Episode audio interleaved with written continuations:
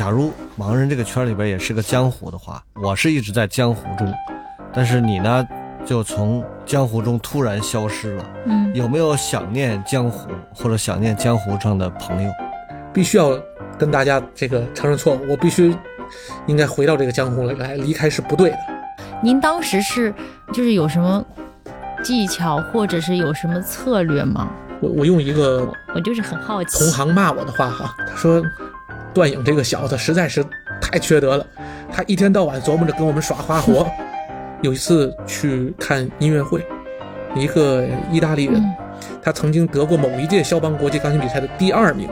这哥们儿在的那个城市，我我完全没有听说，我到现在也没记住。他在那个城市里的一个不知名的教堂里边弹背景音乐。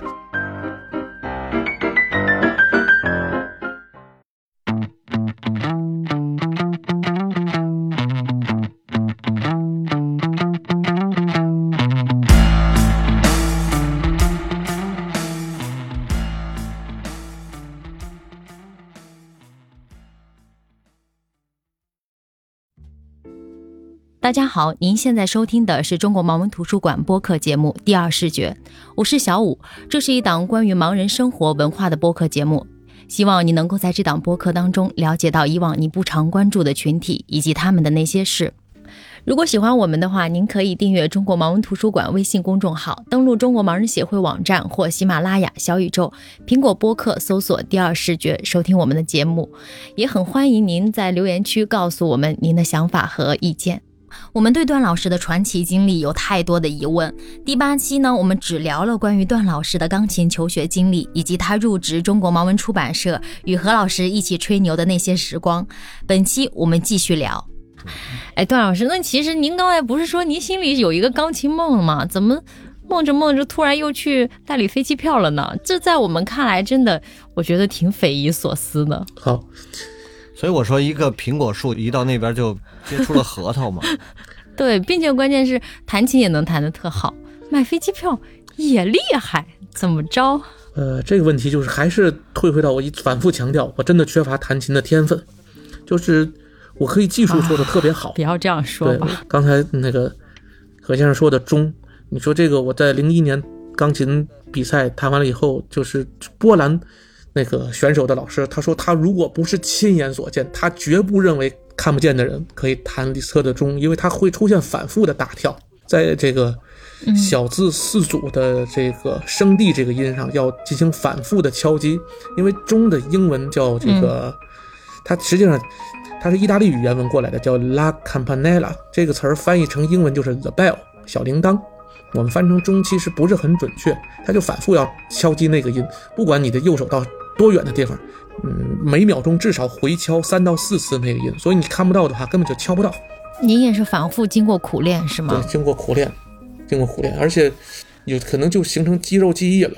就这样，就是每次，甚至你必须要感觉到自己的衣服拉到什么程度，呃，这个在身上穿的那种感觉到这个伸手就能到那个地方哇。所以技术能做到，可是我觉得我音乐感觉一直达不到真正欧洲人的水平。就像我其中有一个老师跟我讲的，你弹肖邦的圆舞曲的时候，呃，你需要 feel 这个这个英文的单词大家都懂，是感觉的意思，或者是翻成什么呢？感知肖邦的音乐，呃是什么样子的？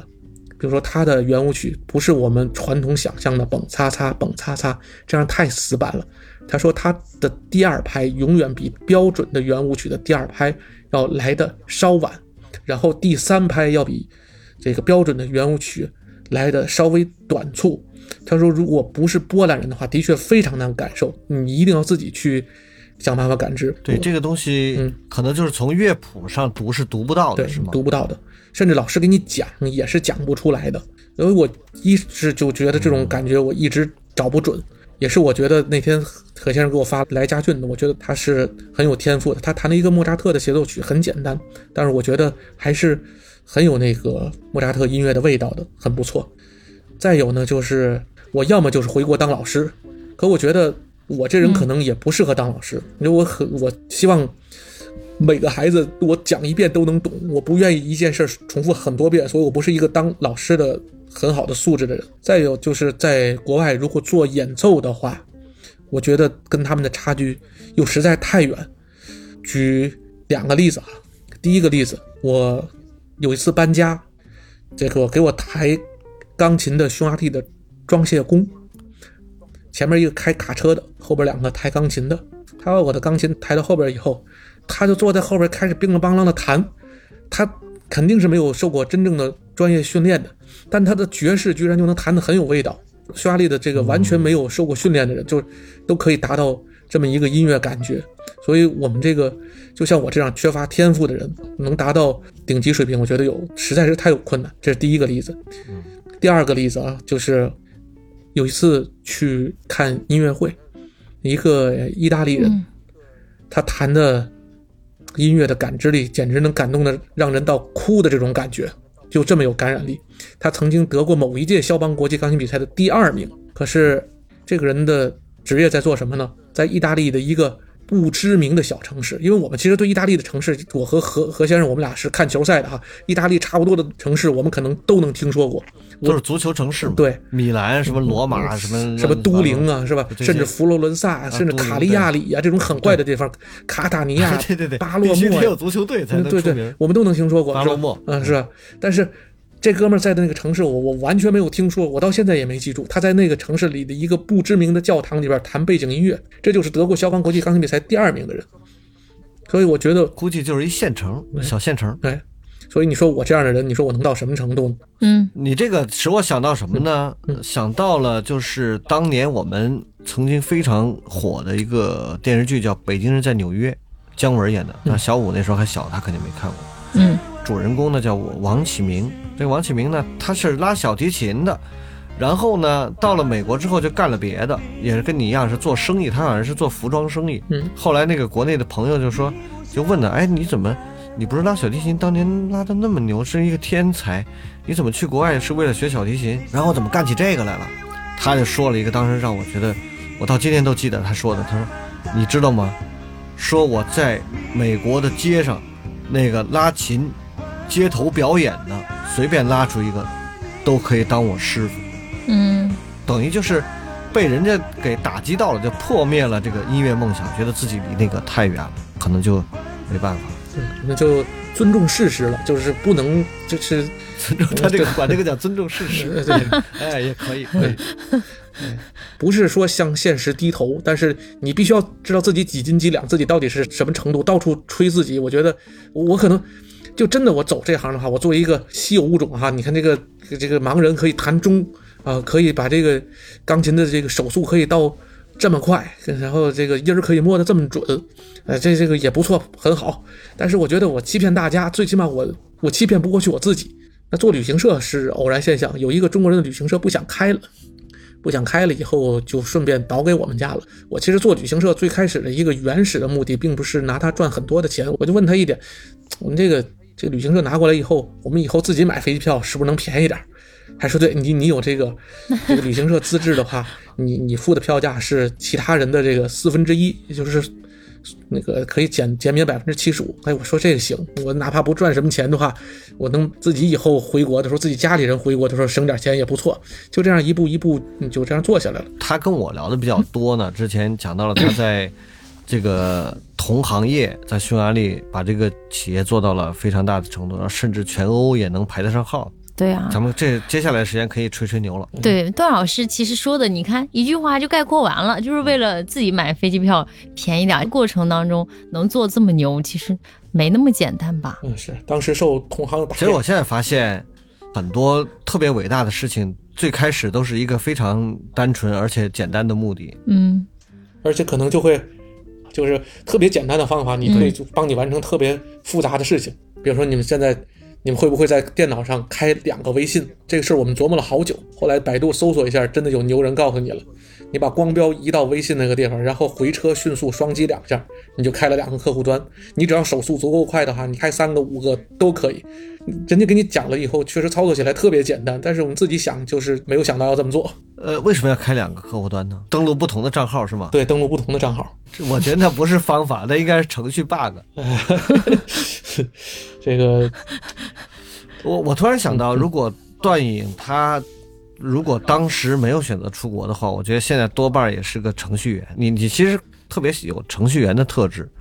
比如说比较单纯，呃我们程序员在旁边听着不要有什么误解啊，单纯，比较单纯，而且那个就是比较有执念，就是一件什么事情我一定要做到最好，然后做不好就跟自己没完没了，就跟自己过不去。对，跟自己较劲。我觉得这这挺好的，是一个优秀程序员的这个特质。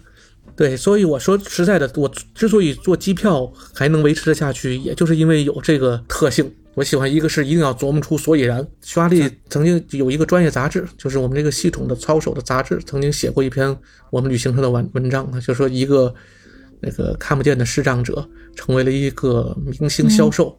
就是我就比较嗯特别喜欢琢磨这些琢磨不出来的东西。上上学的就是上学的时候就是数学题、物理题的这种极难解的东西，这是我最喜欢的东西。对，同行业做到这样，您当时是什么？就是有什么技巧，或者是有什么策略吗？用我一个那不是商业秘密吗我？我我我用我一个用不是，可以举一个特别具体的小例子。我我用一个我我就是很好奇。同行骂我的话哈，就是竞争对手骂我的话，他说段颖这个小子实在是太缺德了，他一天到晚琢磨着跟我们耍花活。等我们这儿半年之后跟上他的脚步的时候，他有个新招了。我其实概括比你这更概括，我觉得就是头脑。客观的说啊，我们呃两个人在芒果出版社中午没事儿吃饭，吃完饭然后找了一个空调房间坐下来吹牛的时候，嗯大家都自诩为聪明人，都以这个自己是聪明人，但是呢，都耻于承认对方是聪明人。就是嗯看我，我觉得你看我这头脑，你行吗？嗯你看，你看你你这智商，就是这样。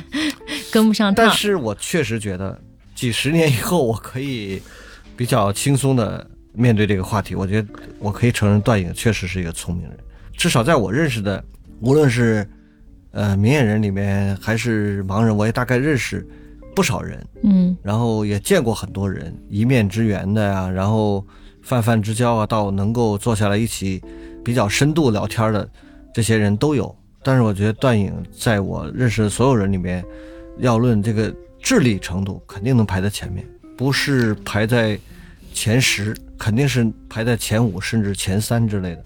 嗯。啊，，这这是。这个谬赞了啊。智商碾压。你你们这个何桑他可是何先生别，他可是你看我，我一我一不承认你的时候，你不。干；我一真承认你了，你也不干。不不，他他是这样，你知道吧我们俩的这个智力的这个，或者说智商的这个优秀的方面不一样，也不是说自己脑筋就不好，我不是谦虚这个哈，但是我们俩是方面不一样。你看他就是文字这方面，比如说他背那些古诗词，背这些包括很多文学的东西，他他他都记得很牢。啊，他那个意思我，我都是死脑筋，是吧？只会那个数理化不行。记问之学，嗯背一背这个。这这个我觉得其实真的挺难的，确实我永远都记不住。但是我喜欢记的东西呢，比如说历史年份啊，比如说每个国家的首都在哪里啊。刚才那个，呃，小五不是说嘛，让我举一个特别实际的例子，咱们就说一个特别小的例子，怎么迎客人哈。我这个刚做的时间不久，有一个客人要从布达佩斯去去这个非洲的一个国家叫马拉维，马拉维的首都叫利隆圭。利隆圭这个地方它非常的落后，基本上跟那个欧洲大陆之间是没有任何航线的。唯一的一条直飞的直飞到欧洲的航线是伦敦，但是中国护照的旅客不能在伦敦转机，甚至是停留都不可以，他就必须想办法别的方法走。这一这一绕就可以了，这张票好贵好贵啊，两千欧元，怎么都把价格降不下来。嗯后来我有一天晚上就突然间灵光一闪，想到两件事儿。第一件事儿是个从布达佩斯出发顺方向走，进入非洲的第一个大城市，并且航空公司能力上还说得过去的开罗。那好，我看一下，从布达佩斯到开罗很便宜，三四百欧元。好，我在想，嗯非洲大陆上最强大一家航空公司埃塞俄比亚，那我能不能再给他买一张开罗到地龙龟，从埃塞俄比亚的首都亚的斯亚贝巴转机坐这个埃塞俄比亚航空公司？一查，果然有，真的不贵，差不多六七百欧元。这张票我们正常来说，我们卖一张票，当时只能加客人十块欧元左右，但这张票我加了客人差不多差不多两百多欧元，客人很高兴，我也很高兴，给他省了他差不多七八百，就用这种方法。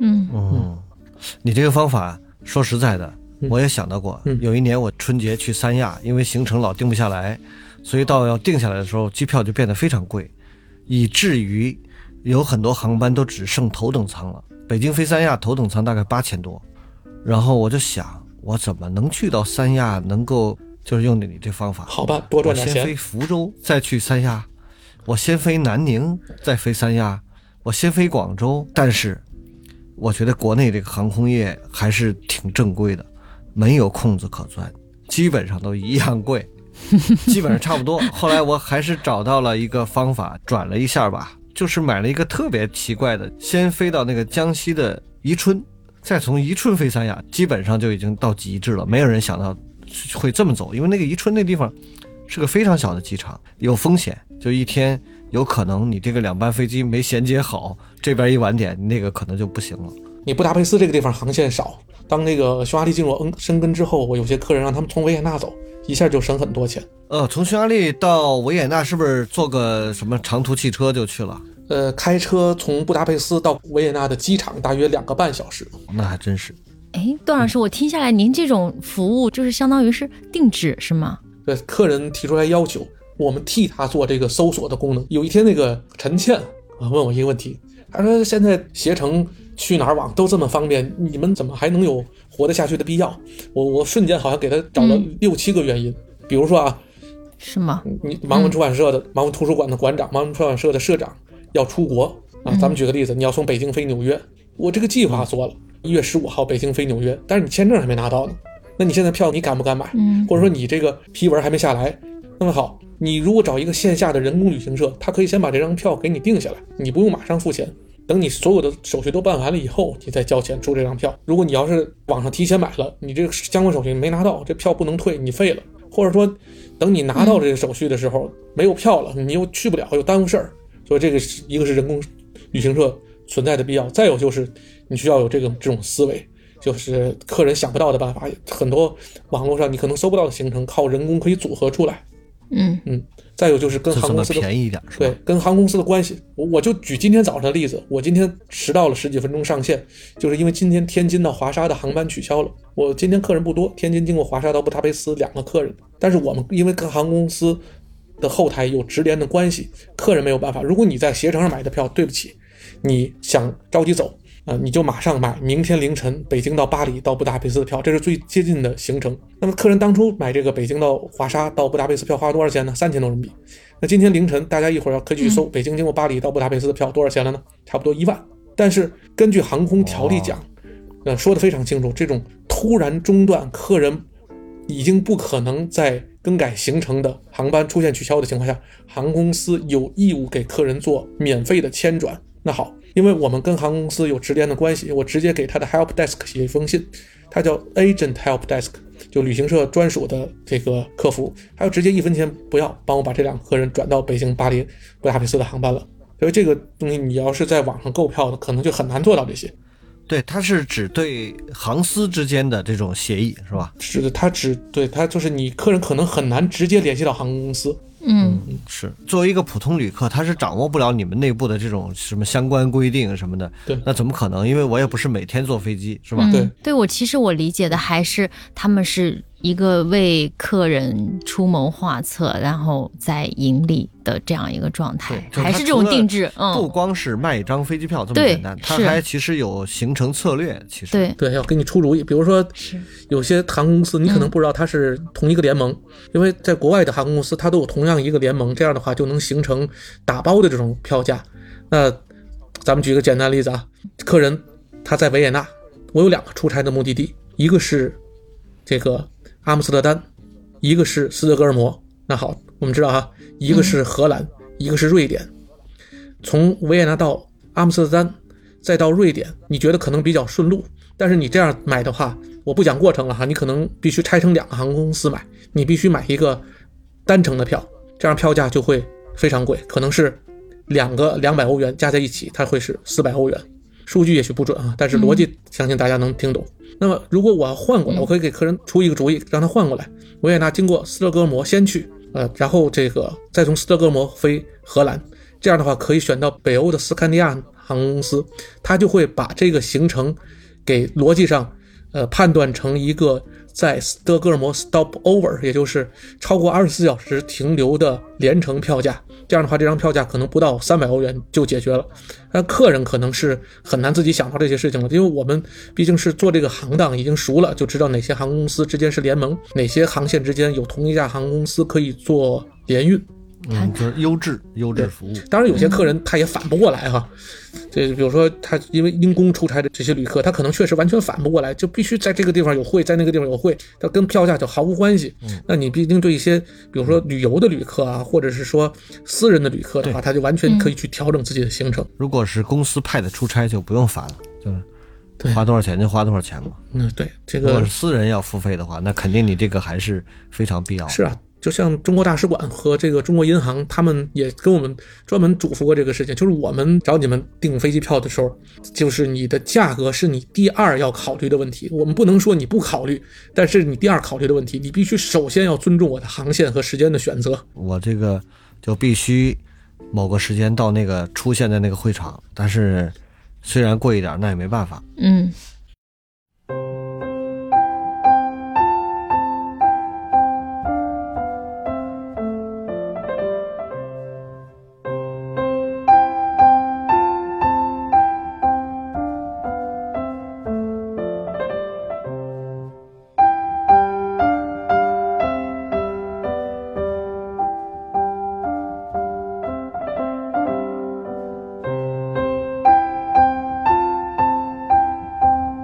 师，这如果如果找他们下单，怎么下单？你你想下单是吗？对，我有，我跟你说，为什么刚才段老师这一通讲下来，我觉得我也我也想用，所以就是他一举例这个很具象化的例子，就能引起大家的共鸣。就，哎，我也想找他下单，其实也就是段老师做大的一个原因对。你嗯，到时候疫情结束了，我们都找你下单。对你，我还想去欧洲对你，你因私的国际的话，你确实可以来问问我，我确实可以给你出出主意。我可以跟大家保证一件事，就是我会讲良心，这个票我做不到最低，我认为哪条渠道会比我更便宜，我会帮你把行程做好，你找他买也没问题。有时候会有些限制，你要知道，现在俄罗斯航空公司就有这规则，就是说你只要客户端在中国大陆买，就是标准价格。你的客户端如果不在中国大陆的话，哪怕是在香港、在台湾或者任何一个地方，就直接一张票会加你四百块美元。嗯，哦，那还对我们还是相当好的待遇啊。对我们的这个原则就是不是做成每一单生意，但是要对每一个客人负责。段老师，那现在疫情情况下影响大吗？呃，匈牙利的前些日子确诊每天过万，这已经是可能是第四波了。我躲过了前三波，但是就连我自己也没躲过第四波。他意思就是对你的生意影响大吗？对你的身体影响，我们一会儿再聊。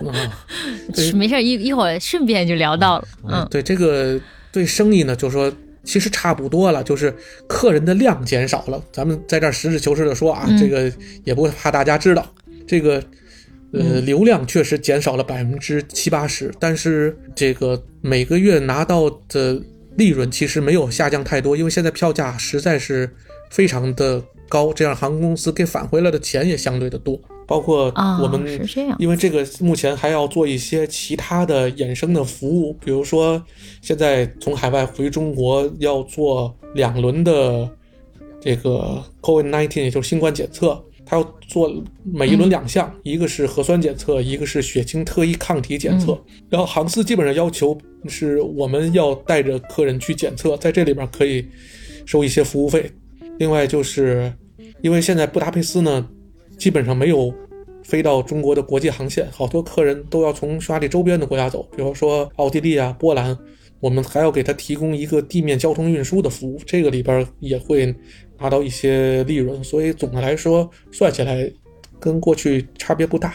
嗯，那这对你稳定，嗯，生意影响不大。哎，拿捏，哎，没办法。当然，对我们来说，我们宁说对你的宁可是恢恢想要恢复到过去那个样子，因为现在这样子毕竟是那肯定是。嗯，紧张兮兮的，嗯嗯，那下面来聊一下，对，在我认识的人当中，就是能够直接聊 不介意聊起这个话题的人当中，呃，应该说你是第一个我知道的，已经嗯确认是，呃，这个确诊了新冠病毒这个肺炎，叫什么新冠肺炎嘛？嗯，先聊一聊这个，你是怎么发现自己得了新冠？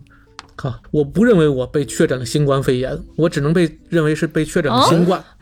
对，哦因因为很可能是你是没发展到肺，对，因为我你的肺是没问题。我感觉到上呼吸道就拦住了，我没有任何一天出现过呼吸困难，我没有任何一秒钟出现过哦剧烈的咳嗽，或者是我最多的时候一天可能吐两三口痰出来，所以我没。但是就是你检测的时候是呈阳性是吗？其实这事儿发生的不久，就差不多在十月底的时候，那两天觉得有点累，比平时要累，然后也就觉得自己是缺觉。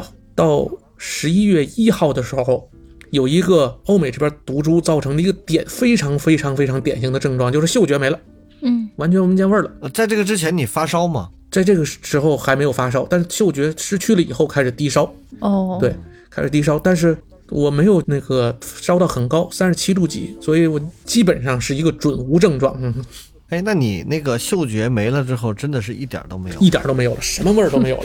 开始第一天发现自己没有嗅觉之后，就是吃饭的时候闻不见味儿了，那吃饭的反方向的时候也没有味儿了。然后第一天唯一的还能闻见，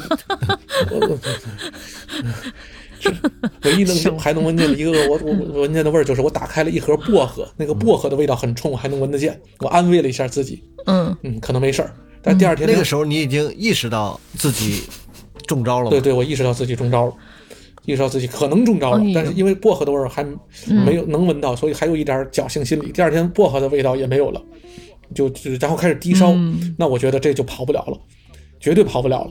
呃，我十一月三号去做，然后就去检对对，测是十一月吗？三号去做了 PCR，就核酸检测嗯，positive，阳性。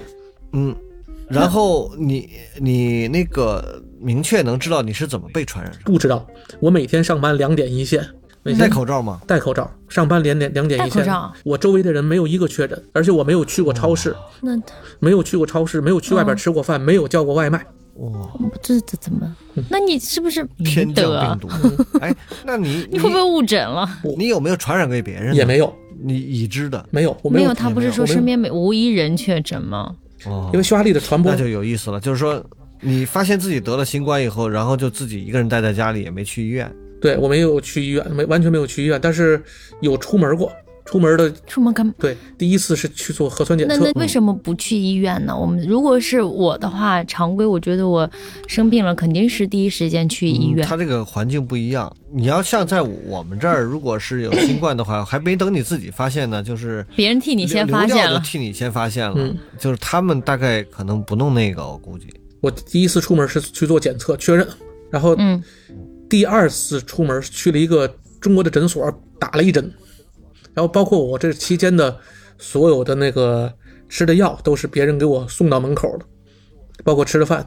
你知道我我刚来匈牙利的时候就觉得人很冷漠，我前面不是那个华侨把我介绍来李斯特上学嘛，之后也没有什么联系。但这回的话，这回真的是很温暖。大家知道我有这个问题之后，我公司呢总共是五个工作人员，每天这个轮流过来给我送吃的、喝的和药。嗯，呃，只要是轮休的那个人，他把饭给我送过来，挂在我家门上，我自己出来一拿就可以了。哇，对，那当然可能跟你是公司老大也有关系。嗯那我觉得也挺危险的。那跟我想象的还不一样，因为我想象你得了那个新冠以后，周围又没有人，然后又在异国他乡，我当时还想，心里不由得涌出两句诗：“一生负气成今日，四海无人对夕阳。”就是一种很孤独的这个。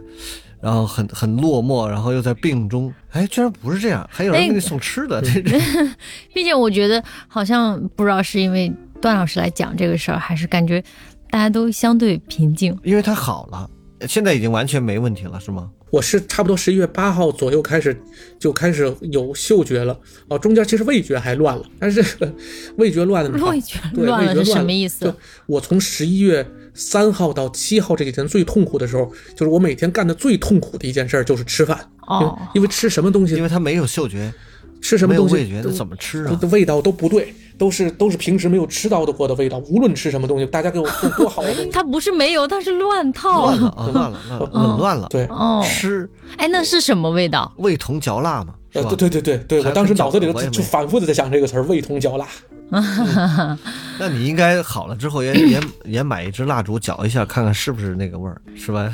搅 搅一个。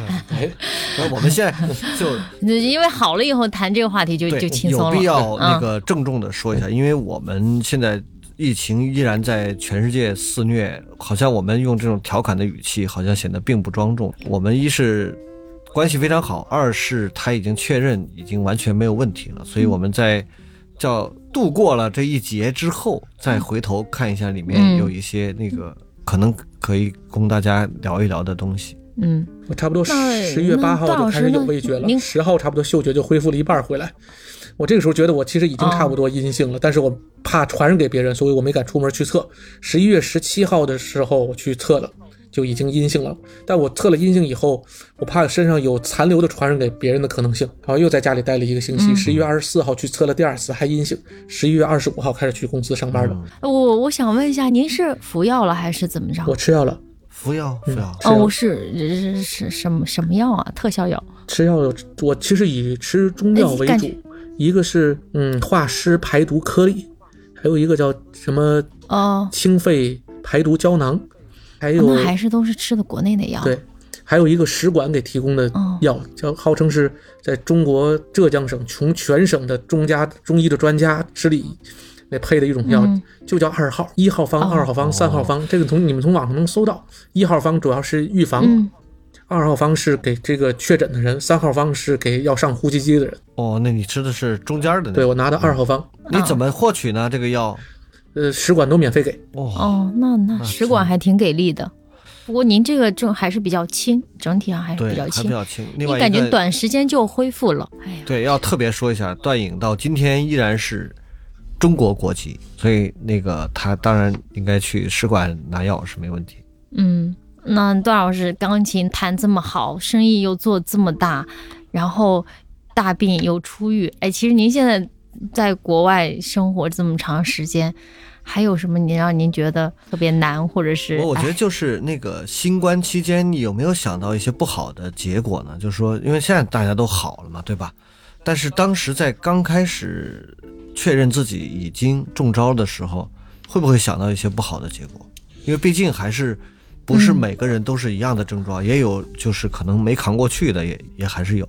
就是你会不会想到一些不好？我觉得第一呢，对自己当时有信心，平时身体还可以，而且嗯还不算太老，所以没有任何的基础性疾病，我觉得我应该能扛得过去，这是一点。再有一个就是，我觉得无论如何生病要保持一个心态，就是你战术上要重视它，战略上一定要藐视它。所以就是你该吃药一定要吃药，就包括嗯我当时觉得吃饭那么痛苦，我咬牙咬吃，因为所有的医生都要求了，你这个药一定要饭后吃，就为了吃药给自己动力，再难吃也得吃。再有就是这心态上放松，你觉得自己一定能好，自己一定没什么事儿。这，这样过几天嗯也就确实没什么事儿，但是孤独感确实还是有的。我跟你们说，孤独感还是有的。嗯，就是大家虽然对我很好，但是无论大家要求也好，不要求也好，我毕竟不可能让大家进屋子里来陪我，这是肯定的。所以你到这个时候，我我长这么大，就是在生病的时候，从来没有自己去熬过，因为我现在住是自己住嘛，然后那个晚上要吃药啊，要什么的，必须要自己烧水、自己冲药。那自己一个人在这儿生病期间，确实还是觉得孤独，但也没什么了不起啊。嗯现在该熬过来，该坚持过来也坚持过来。这个我觉得确实是，就是人有时候在病中的时候，他就比较颓嘛，容易胡想八想的，是吧？对你说的这个，我觉得很有用，就是要对自己有信心，确实是这样。段老师您那您现在其实现在在做生意，呃，还有坚持在弹琴吗？我已经很久很久没有弹琴了，因为现在住的这个地方已经没有钢琴了，钢琴在另外一个地方。前几年嘛，这个生意也确实很忙很忙，也真的抽不出来时间了。你看，我不知道大家注意没注意到，我说过一个细节哈，有时候都晚上睡觉的时间都少，甚至要剥夺自己的睡觉的时间。嗯也许以后觉得自己要停下来的时候，不再想做生意的话，觉得自己真真正财务自由了，是吧？可以云游天下了，也许还会捡起来，因为毕竟可能基础还在。哎，我还在坚持听。我跟你们何主席都有一个共同的，有一个同样的毛病，就是特别不喜欢在同一时间之内只做一件事情。你就比如说，我工作的时候一定要找段音乐出来听听，嗯，哪哪怕找段这个，呃我好像没这毛病。啊我只在同一个时间内只做一件事情，那是你独有的毛病。哎，对你 你你你那个什么，你当初做校对的时候有没有听过随身听什么的？哎，没有没有，那能听吗？那还不全给人漏过去？就就我就干这种事儿，对，听这个校对的时候，一个耳朵听随身听，当然听的都是钢琴 CD。这种东西说实在的，不怎么特别占用你的大脑，但是就你觉得同样时间也干了点别的事儿。你你现在工作的时候，哪怕开一段郭德纲啊，这个工作的时候已经完全听不见他说的是什么了，在关键时刻，但是我觉得起码有个调节气氛的声音在。他这个脑子够用，脑子够用嘛，就可以多通路。嗯我觉得可能弹钢琴的人，好多有人有这毛病。我听过一个中央四台，就是国际频道，他对殷承宗的专访，那个节目叫《向经典致敬》，本期致敬人物钢琴家殷承宗。这殷承宗的同学，嗯叫周明孙，他是曾经的北师大的钢琴系主任。他就说，我给大家爆料，这个殷承宗当初练琴的时候，他就不专心，他弹琴的时候绝对不干一件事情，能背得下来的东西，他不看谱子了，他面前放一本《基督山伯爵》，看《基督山伯爵》。然后你们能想象他脚底下在干什么？他脚底下在洗衣服。啊，嗯我天哪，这这这也是 是神人，神人，这个这个我来不了，我这个单位时间内只干一件事儿都还不行，都还注意力经常被分散。他这个把洗衣粉放在盆里边，水泡上，然后用脚踩，然后殷承宗就出来赶紧说：“我那个练琴的时候，当时练的不是需要动脑筋的曲子，我就是纯粹练这个手的肌肉技能的，比如说像哈农啊，那个这种曲子。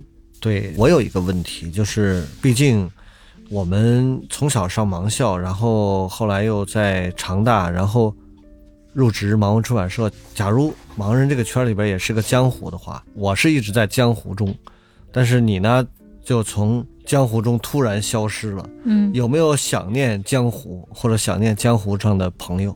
我觉得我必须要跟大家这个承认错误，我必须应该回到这个江湖里来，离开是不对的。一个最现实的问题，我比大家晚学会用微信，大概晚了好多年。我到今年五月份的时候拿到这个智能手机，其实是一个很简单的东西，因为我过去把这个事儿想的太复杂了。我觉得这个东西好像对于看不见的人来说，是不是完全没法操作啊？原来是个这么简单的事情，基本上有个智能手机有读屏，一两天就解决问题了。是的，是的，因为这些年这个确实跟欧洲相比，呃，特别是像匈牙利这样的国家相比，我们国内就是盲人的这种信息无障碍的水平，我觉得可能，我大概推测一下，应该断不会比他们要落后，嗯很可能要比他们还要先进。因为人口基数大嘛，人口基数大的话，那么研究这个东西就确实有它的市场在，也确实有它的必要性。我我我其实一直没想到，因为他在国外嘛，大家都觉得应该是各方面都很发达。刚用上智能手机这事儿，我是觉得有点理解不了。对，嗯。呃，确实也的确是，要不然我们俩那个还不早就聊上了，然后那个对，我们就播客也不至于等到现在，是吧？是嗯。我之前一直在用、现在我已经把它慢慢的带回了江湖，开始进入一些微信群，嗯。开始跟过去的认识不认识的那个校友聊聊天儿，对，其实也挺好。真的挺好的。对，觉得还这样还能回忆起起来过去很多很有意思的事情。要不然之前的话，只能玩 QQ 啊，只能就是操作我的订票系统我可以操作，那个 QQ 可以，但是微信就始终玩不了。那有了智能手机，就真的是一两天就可以了。这大家真的是已经发展到很高的程度了，已经等于是我们不需要任何的智力，不需要任何的技能，主要是源头做得好。真的是这样。过去像我们最开始出那个照相机，都是要专业人士才能玩，后来叫傻瓜相机，你按下快门就行了，其他的事情内部自动化来搞定。那现在其实信息技术应该也是这样。对，真的很感谢你们这些做研发的人，也包括现在的中国盲人图书馆、中国盲人出版社，这个所有的盲人都得向你们致敬。嗯，那你这么快到了也过迷谢环节，对，对我我想呢，其实如果有机会你回国的话，我一定请你来盲文图书馆好好参观一下。这个图书馆已经，呃，不是当年我们在卢沟桥的时候那个呃盲文出版社的样子。我们现在这个楼叫中国盲文出版社、中国盲文图书馆，在一个大楼里边，也不在卢沟桥了，在陶然亭附近。然后有很多好玩的、好看的。然后我们研究所盲人文化研究所里面有很多钢琴，有大概七台。嗯，然后我们也开一些班儿。你在群里面看到有一个说弹琴、弹琴、弹琴的，就是我们研究所的那个学员。嗯，然后如果你有空回国的话，也可以来给我们上钢琴课、大师课。大师课，我觉得完全可以，因为尽管你可能。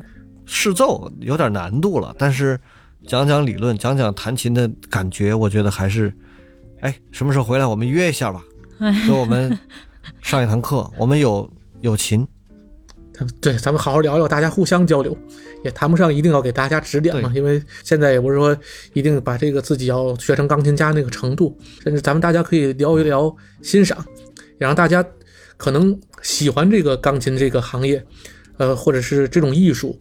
因为就像我现在还基本上，我不能说每天在听吧，每一个星期听至少有三四天在听那些大师的录音，这个还是很普遍的一个事情。所以你能听得进去，嗯，也是一个很有意思的事情。多听听严肃音乐，也给自己多一个娱乐的方式。对，我觉得尤其小五要多听听严肃音乐。嗯，太不严肃了。不是不是不是太不严肃，你看你这个理解太片面了。多听听严肃音乐，对你育儿有好处，让小朋友从小熏陶一下。